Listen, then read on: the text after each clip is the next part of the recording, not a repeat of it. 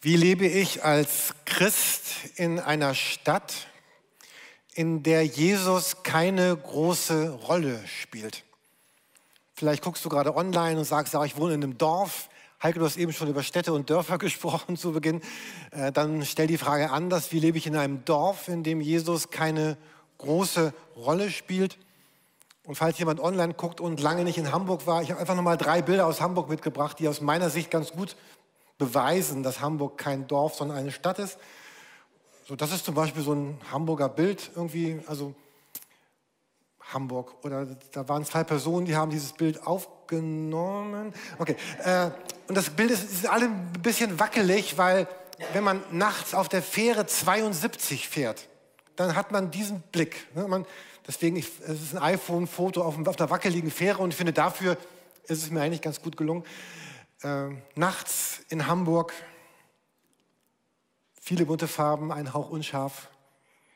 Aber wie lebt man als, als Christ in einer Stadt, in, in der Jesus am Ende keine große Rolle spielt, wo das Leben pulsiert und wo es eine unfassbare Menge gibt an, an Werten, an, an Religionen, an, an Lebensweisen. Es gibt in Hamburg unfassbar großen Reichtum.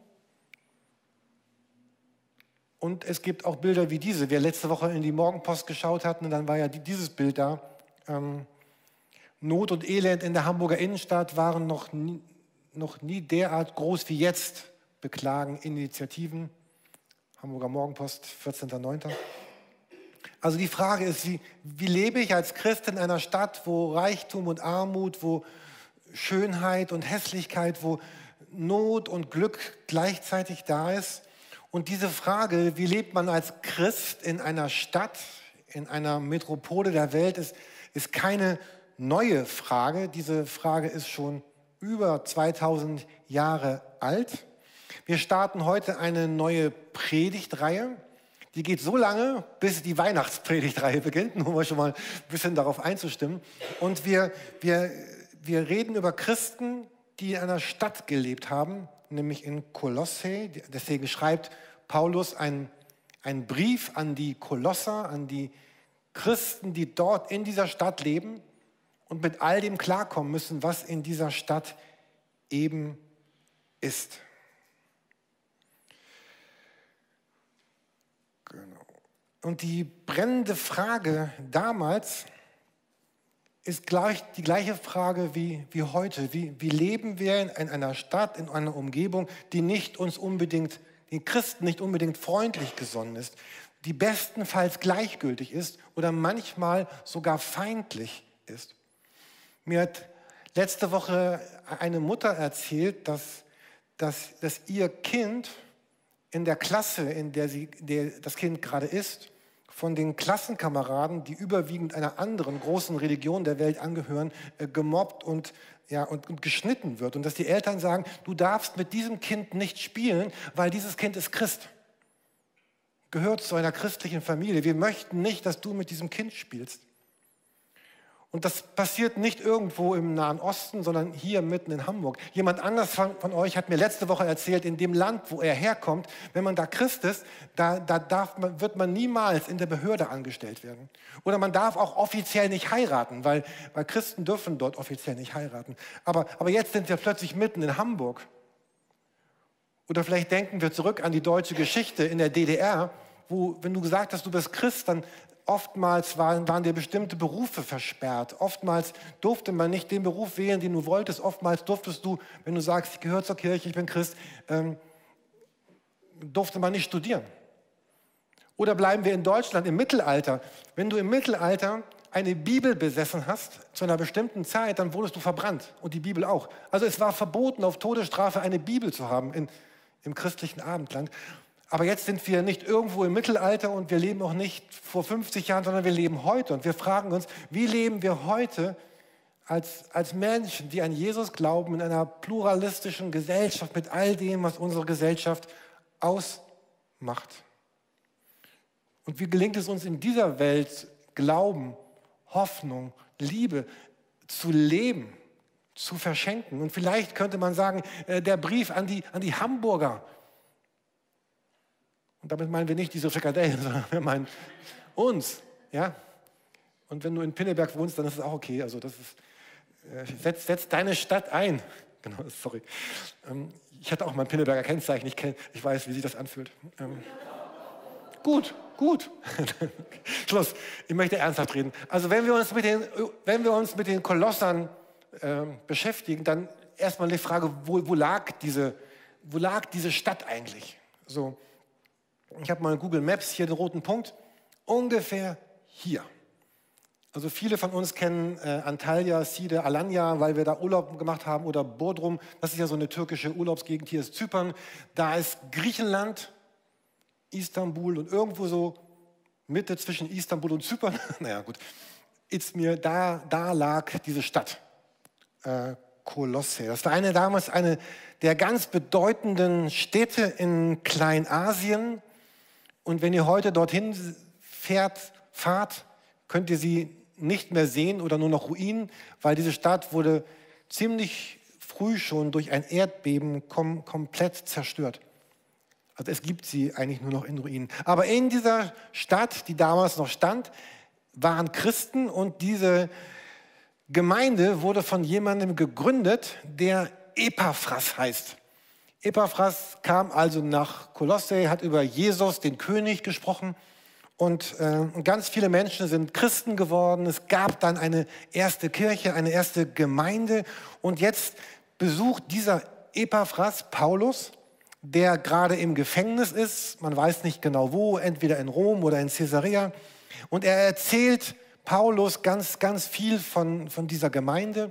Und Paulus selber war nie dort bis dahin. Und er, er schreibt, dann schreibt Paulus einen Brief an diese Gemeinde der dann von einem Menschen, der Tychikus heißt, äh, über, überbracht wird. Also kann man sich so vorstellen, Gemeinde in Kolosse, gegründet von Epaphras, Epaphras, das ist Epaphras, äh, besucht Paulus, das ist Paulus, im Gefängnis. Und Paulus schreibt dann einen Brief. Und Epaphras spricht eben zu Paulus darüber, der Gemeinde in Korinth, der geht es gut, aber diese Gemeinde ist unter einem ganz starken Druck. Und ich glaube, dass wir uns in diesen Druck, in der die Gemeinde damals war, heute gut hineinfühlen können, weil der Druck heute, den wir erleben als, als Gemeinde, als Christen in einer Stadt, ist, ist ähnlich wie der Druck, den die Menschen damals erlebt haben. Und so wollen wir die nächsten Wochen bis zur Adventszeit dafür verbringen, einzutauchen in diesen Brief der Kolosser um zu gucken, was hat das, wie ging eigentlich Christsein in der Stadt damals und wie geht Christsein heute in, in einer Stadt. Und den, den ganzen Brief, ist ja nicht so lang, ist ein kurzer Brief in der Bibel, durchzieht ein Thema. Und dieses Thema, dieses Briefes hat mich sehr berührt und berührt mich sehr, weil ich, ich denke, dass darin, in diesem Thema, was diesen Brief durchzieht, und wir werden das ja sehen in all diesen Predigten, ähm, spricht, geht es um alle Fragen und Herausforderungen, die wir heute erleben. Ob das privat ist oder sozial oder politisch oder gesellschaftlich. Wir haben von Krankheiten heute gesprochen, von den großen Krisen. Ich denke, dass hier ein echter Weg liegt der, der Befreiung, der, der Freiheit und auch der Kraft, Verantwortung zu übernehmen, statt sich irgendwie wegzuducken oder zurückzuziehen. Und man könnte das große Thema des Kolosserbriefes äh, so bezeichnen. Wir sind heute eingeladen, in der neuen Schöpfung zu leben, die mit der Auferstehung von Jesus bereits begonnen hat. Jeder Teil unseres Mensch, unserer menschlichen Existenz wird von der liebenden und befreienden Herrschaft von Jesus berührt. Und genau auf diese, diese Aussage werden wir immer wieder treffen, wenn, wenn Paulus die verschiedenen Themen der Kolosser anspricht, wenn wir uns die Texte anschauen, dass, dass Jesus von den Toten auferstanden ist. Er sagt ja, ich bin die Auferstehung und das Leben. Und er ist tatsächlich auferstanden von den Toten. Und, und Jesus nachzufolgen, bedeutet jetzt, ich bin Teil einer, einer neuen Menschheit Mit Jesus zu leben bedeutet jetzt, heute Teil einer neuen Schöpfung zu sein. Und das ist nicht theoretisch, sondern wirklich gemeint. Das ist echt gemeint. Wir reden vom Neuen Testament. Das ist der neue Bund, eine neue Schöpfung, eine neue Kreation, ein neues Reich, eine neue Gesellschaft, die Jesus ins Leben gerufen hat. Deswegen kam Jesus auf die Erde, deswegen starb er, deswegen ist er auferstanden, um diese neue Schöpfung, diese neue Gesellschaft, dieses neue Reich, welches Wort ihr benutzt, ist eigentlich fast austauschbar, dieses neue Testament ins Leben zu rufen. Und heute bedeutet es, als Menschen zu leben, die bereits in dieser Schöpfung leben, die bereits begonnen hat. Es gibt eine alte Art des Menschseins und eine neue Art des Menschseins, die mit Jesus begonnen hat. Eine Art, die geprägt ist von Barmherzigkeit, von Demut, von Liebe, von einer, einer Gesellschaft, einer Schöpfung, die soziale Grenzen durchbricht. Ein, ein neues Volk ohne Unterschiede zwischen äh, Kulturen und, und Herkünften und, und sozialem Stand. Neue Menschen, die zusammenleben, die nur eine einzige Mitte haben und das ist Jesus Christus. Und ein Leben, das dann aber auch geprägt ist äh, von, von seiner Herrschaft. Und das, das, ein Leben, das berührt ist von, von ihm.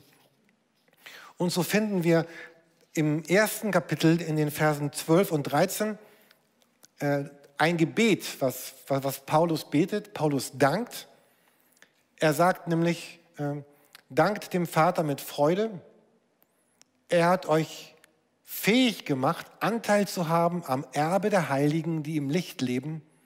Er hat uns aus der Macht der Finsternis entrissen und in das Reich seines geliebten Sohnes aufgenommen.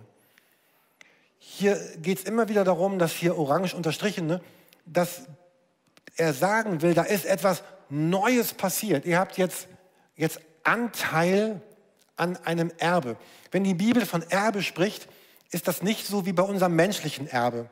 Also ich werde ja dann erben, wenn derjenige verstorben ist, also von dem ich das Erbe bekommen sollte. Also der Erblasser, heißt das so? Dann erbe ich. In der Bibel meint Erbe etwas, was jetzt, aber schon heute mir gegeben und geschenkt worden ist.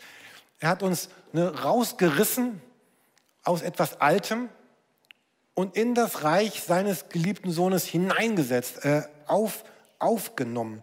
Und, und darüber, auch wenn die Worte, also ich bin neulich Auto gefahren und habe mir dann mal während der Autofahrt den Kolosserbrief als Hörbuch angehört.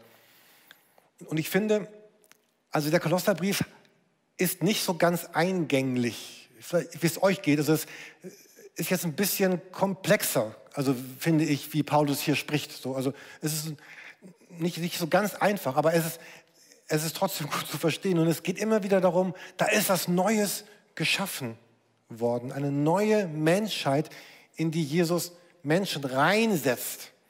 Und ähm, natürlich auch die Sehnsucht, dass Menschen sich dort auch hineinsetzen setzen lassen. Und die Kolosser hatten es damals schwer, so wie ich finde, dass wir es heute auch oft schwer haben. Da war einmal das Druck, der Druck in ihrem sozialen Umfeld, in dem sie gelebt haben. Dort in Kolosse, da gab es griechische, Römer, Gött, römische Götter, unzählige Kulturen, Riten, Götter, Philosophen, mystische Engelverehrung. Und, und die Frage war, werden die Kolosser irgendwann sagen, Jesus ist einfach nur ein weiterer Gott auf einer langen Liste von Göttern und Philosophien. Und sie werden diese Frage bekommen, äh, reicht das nicht auch, wenn Jesus so einer von, von vielen ist? Warum dieser große Anspruch von Jesus zu sagen, ich bin der Weg und die Wahrheit und das Leben, niemand kommt zum Gott außer durch mich? Ist das wirklich so? Ist das, muss man das so so hochhalten. Ähm, ich war gestern auf einer Hochzeit da im Bereich Eutin, Malente, Schleswig-Holstein. Ist total schön da, aber ist doch ziemlich weit weg. Also man fährt ja fast zwei Stunden, äh, ja, vielleicht auch anderthalb, wenn man es schafft. Jedenfalls, ich war auf der Hochzeit und dann ein typisches Gespräch ist ja, ah, Sie sind der Redner, ja, ich bin der Redner. Und was machen Sie sonst so? Ja, ich bin Pastor in der Kirche, ah, in der Kirche, evangelisch, katholisch, dann evangelisch.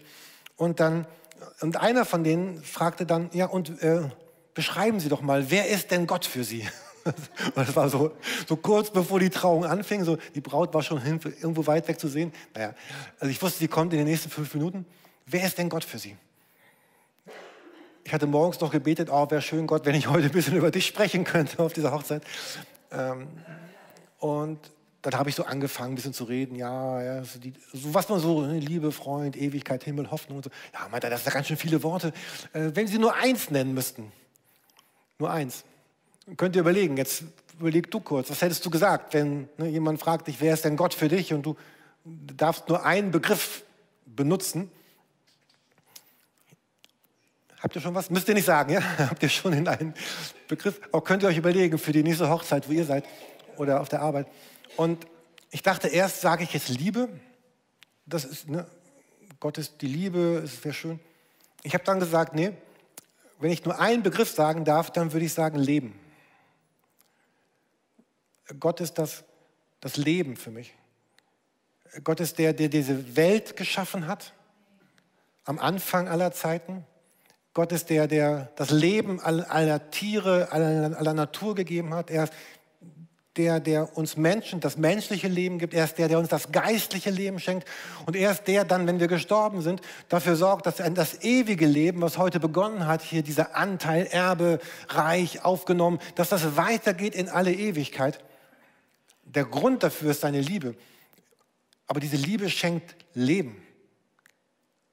Leben, was, was nicht stoppt. Und ich, ähm, ich dachte, ja, das ist, glaube ich, das würde ich sagen, das ist das für mich, was, was Gott am besten beschreibt, das ein Leben zu geben. Der Einzige, der wirklich das, das Leben gibt.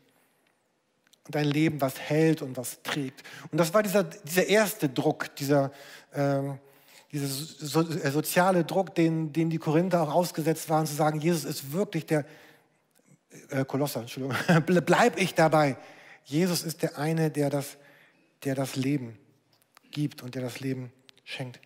Und gleichzeitig gab es einen, einen religiösen Druck auf die Leute damals. Es gab auch Juden dort in der Stadt und auch Juden, die Christen geworden waren. Und, und die machen nun genau das Gegenteil von dem sozialen Druck. Der soziale Druck sagt ja, Mensch, komm hör mal zu, Jürgen, nimm mal das mit dem Glauben nicht ganz so ernst. Jesus ist ein Gott von vielen, übertreib's nicht. Man kann auch anders glücklich werden. Aber dieser religiöse Druck, den sie hatten, war genau das Gegenteil. Die haben gesagt, wenn du Christ sein willst, dann musst du aber, hier ist das Bündel der Gebote und der Vorschriften und des Alten Testamentes, du musst jetzt alle diese Gebote halten. Ich werbe hier noch einmal für meine Kleingruppe über die Tora. Vielleicht äh, wollt ihr euch noch anmelden. Ich habe noch ein paar freie Plätze. Ähm, und die sagen, erst dann, wenn du vollständig alles und jedes erfüllt hast, wenn du genug gebetet hast, genug geglaubt, genug gespendet, genug gegeben, in genügend Gottesdiensten warst, also kommt bitte gerne zum Gottesdienst, aber erst wenn du das erfüllt hast, dann bist du der Christ, den Gott eigentlich möchte. Und diesen Druck kennen wir heute auch noch. Der kommt manchmal von, von Menschen, manchmal von uns selber. Und es gab diesen ganz, ganz großen Druck. Und dann gab es noch einen dritten Druck, nämlich einen, einen kulturellen Druck. Wie lebt man in, in einer Gesellschaft,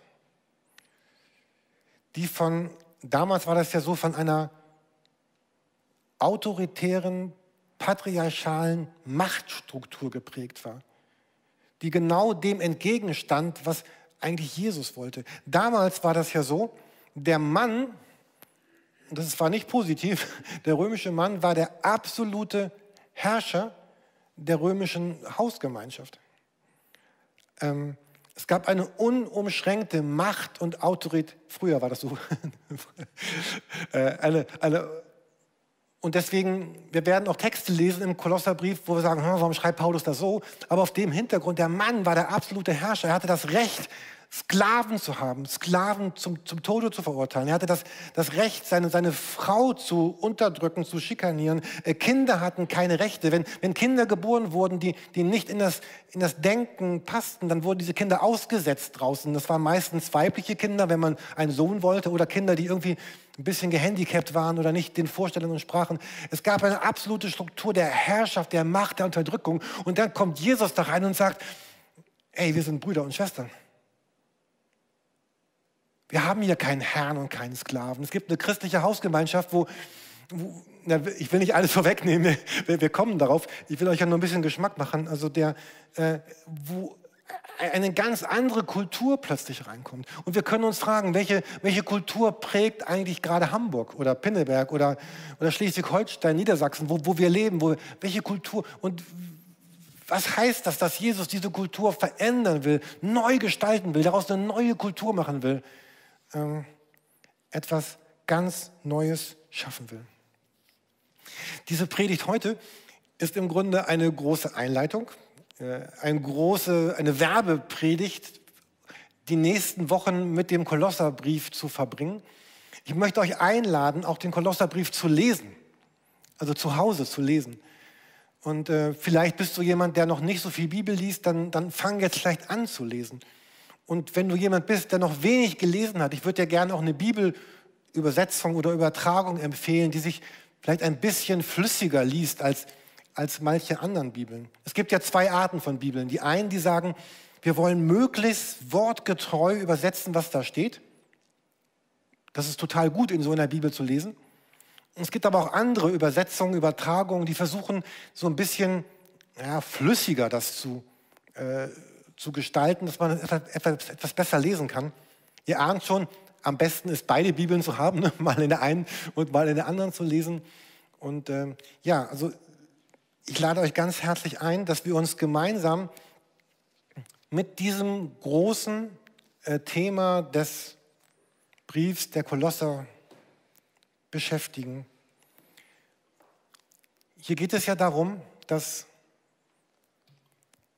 also diese Formulierung ist nicht von mir, deswegen kann ich sie hier so, so toll rühmen, also ich finde sie wirklich klasse.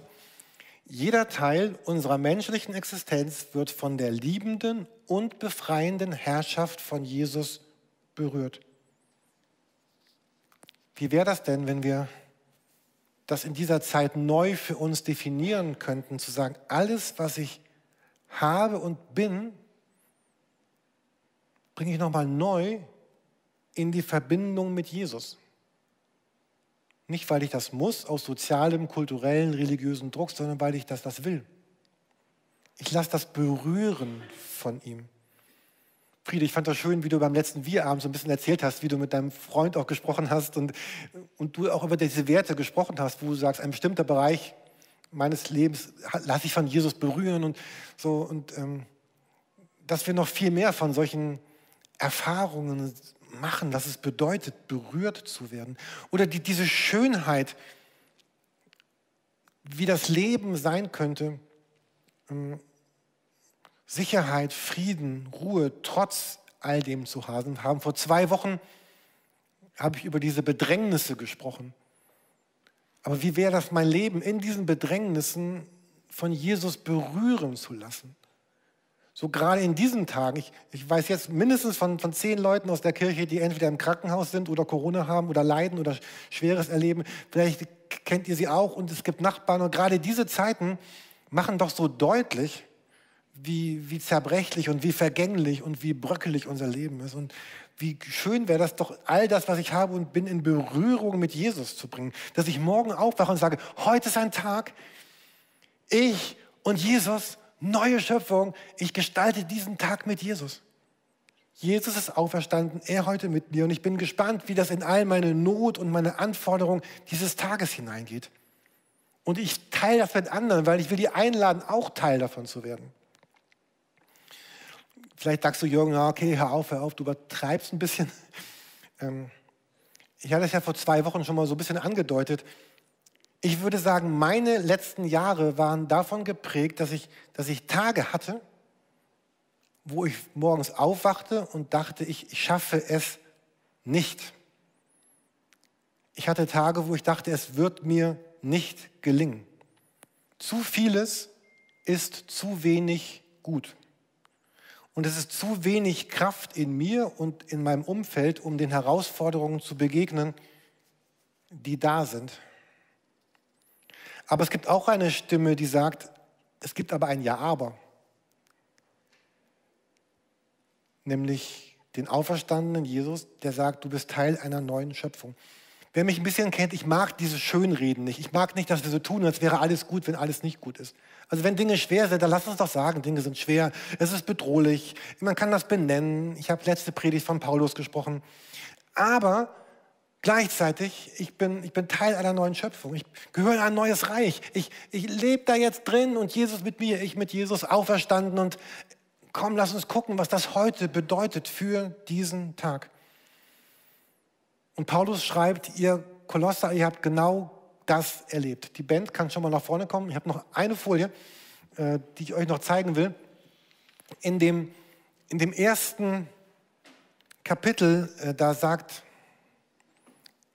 Paulus dieses. Ähm, denn wir haben, liebe Kolosser, wir, wir haben von eurem Glauben an Christus Jesus und von eurer Liebe zu allen Heiligen gehört. Beides erwächst aus der Hoffnung auf das, was im Himmel für euch bereit liegt. Und hier in diesem Text finden wir die drei wichtigsten oder drei zentralen Begriffe, die das ganze Christsein beschreiben. Glaube, Liebe, Hoffnung. Diese Begriffe durch, durchziehen die gesamte Bibel, Glaube, Liebe, Hoffnung, trotz aller Bedrängnisse, trotz aller Not, trotz aller Fragen, Glaube, Liebe, Hoffnung in meiner Krankheit, in der Not. Und ich wünsche mir, dass wir eine Kirche sind, werden, bleiben, dass wir Menschen sind, bleiben werden, die sagen, jeden Tag möchte ich das, das neu ergreifen in der Stärke, in der Kraft, in der Schönheit, wie es mir heute möglich ist. Ich möchte diesen Glauben, dieses Vertrauen an Christus Jesus halten. Diese die Liebe zu allen Heiligen, da geht es ja um die, um die Hingabe auch, auch, auch in, in die Welt hinein, in die Kirche hinein, in die Gemeinschaft hinein, dieses, dieses Du. Und es gibt eine Hoffnung, eine, Fert, eine, eine, eine echte Erwartung auf das, was noch kommen wird, aber heute schon ist. Ich weiß nicht, wie es dir geht mit, mit diesen Worten Glaube, Liebe, Hoffnung. Manchmal sagt man die so dahin und dann sind das so, finde ich, so leere Floskeln, die gar nichts bedeuten.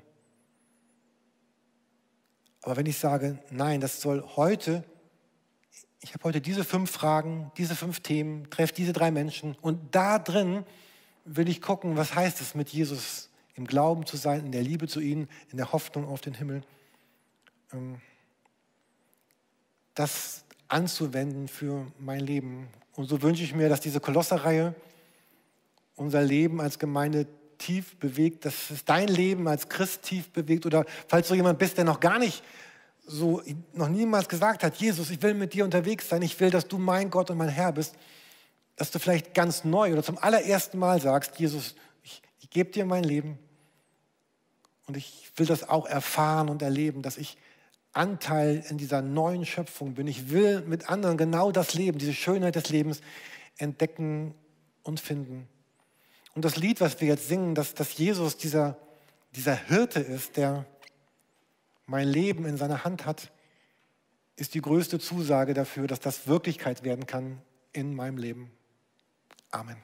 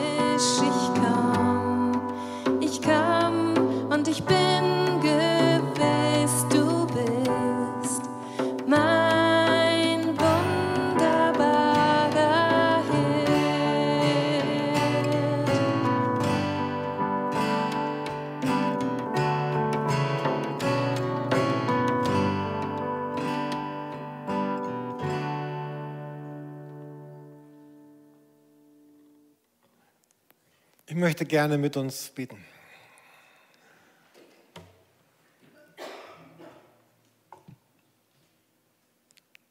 Jesus, du bist der, vor dem unser ganzes Leben in diesem Augenblick offen liegt. All die Schönheit, all das Strahlende, all die Erfolge, aber auch die Dunkelheit, die Scham und die Trauer und das Versagen. Es ist vor dir und du bist dieser, dieser Hirte,